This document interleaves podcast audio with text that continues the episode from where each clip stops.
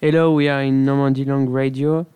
Today we are with uh, an animator uh, of the week, uh, Normandy Lang. Hello, Akshat.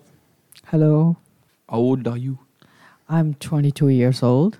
And uh, where do you come from? I come from India and the city is called New Delhi. It's the capital of India.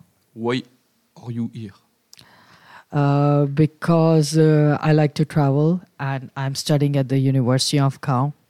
And so it was a nice opportunity to work as an animator to get some, to have grab some skills, leadership, traveling, plus uh, it's nice to have good experience. Okay.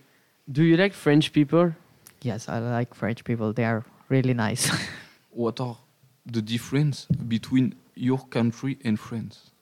Mm, there are lots of cultural differences between my country and France. First thing is food.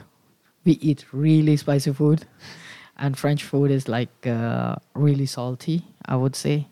If we talk about sports, in India we play a lot of cricket, and in France people don't even know what is cricket is. No. So they play a lot of football. And there are some more differences. But yeah, I would stick to that for the beginning.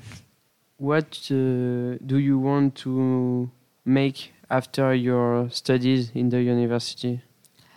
Uh, right now, I'm studying computer science. After, I plan to work a little bit and go to an English country, probably uh, United States of America, at Harvard, to do my business, uh, to do business school over there, management. Do you like French culture? Culture. Yes, I love French culture. I love camembert. And the French music? uh, yes, I like French music too. Uh, well, now they produce a lot of hip hop music, and it's pretty nice. Have you enjoyed your week Yeah. The principal of the week? Uh, well, the week hasn't finished yet, but I am enjoying a lot here. Nice. Thank you, Akshat. You're welcome. Have a nice day. Thank you for listening. See you soon.